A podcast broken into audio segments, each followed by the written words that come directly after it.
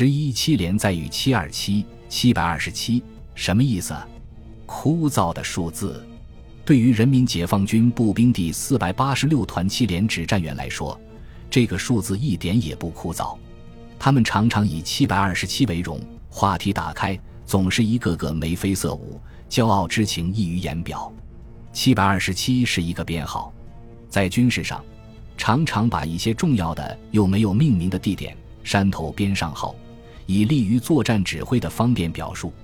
越南北部山区广渊县城东北侧广渊至重庆公路东边的一座山头，在当年一百六十二师对越自卫还击作战的军事部署地图上，就是这样被编为七百二十七高地。在这座高地上，中越双方军队有过一次交手，结果是越方全军覆没，中方得胜而归。那是一九七九年三月三日上午，为确保师团指挥机关的安全，七连在二日夺取广渊县城后，奉命驻守七百二十七高地。三日凌晨，在山下执行搜索任务的两名战士发现高地下边公路两侧的村庄里有越军在活动。副连长郭生贵与代理一排长于炎黄闻讯前去，窥见越军一个加强排在那里集结。查明敌情后，一排迅速在阵地上展开，做好战斗准备。越军大摇大摆地走出村庄，顺着公路向广渊城进发。进至七百二十七高地山腿，距一排阵地大约八十米时，余排长下令打。我军各种火器同时开火，敌方麻痹大意，毫无防备，损失惨重，死的死，伤的伤。余敌分散公路两旁。利用冷坎和路旁竹屋做依托与我对峙，一排与敌交火，连长王荣森、指导员许科元带着主力赶了过来。王连长带领一班和六班从左侧出击，二排长张刚带本排人马欠六班从右翼迂回，将该敌团团围着。但是越军表现强悍，不肯认输，双方互攻对打，战斗异常激烈。王连长手提冲锋枪。指挥战士们呈一字队形，交替掩护，逼近敌军。当他们运动到一片洼地时，一摇动的敌火力点居高临下突然开火，子弹横飞。王连长右腿及臀部中弹，与炎黄排长和两名战士光荣牺牲，我方进攻受阻。连队通讯员赵光清看到王连长下身军装被鲜血染红，冲过去为他包扎。王连长大声喝道。这儿危险！一脚把他蹬下土坎。副政治指导员赵全发赶来接替指挥。战友们把王连长抢下后，他已经是五处中弹，浑身鲜血淋淋。配属六班战斗的火箭班副班长冯顺利怕用火箭筒攻击敌窑误伤自己的战友，抓起一根爆破筒就往前冲。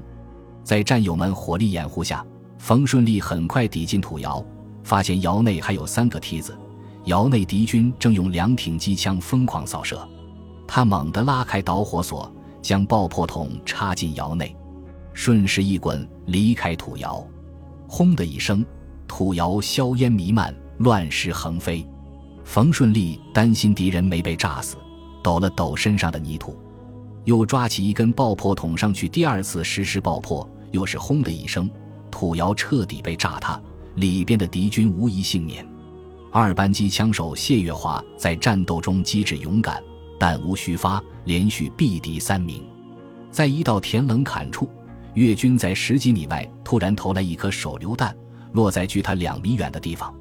手榴弹痴痴地冒着白烟，瞬时即爆。他机灵地向左一滚，卧在田埂下，轰的一声，手榴弹爆炸了。那名越军以为谢月华已被炸死，转身向另一个方向射击。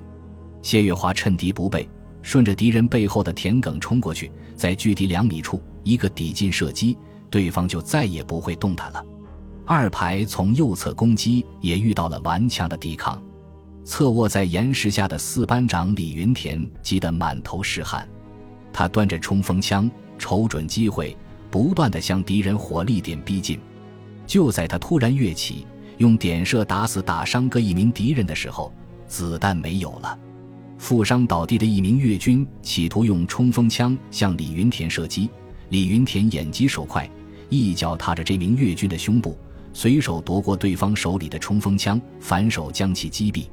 战斗中，李云田一人击毙敌人三名，缴获轻机枪一挺、冲锋枪两支、子弹五百余发。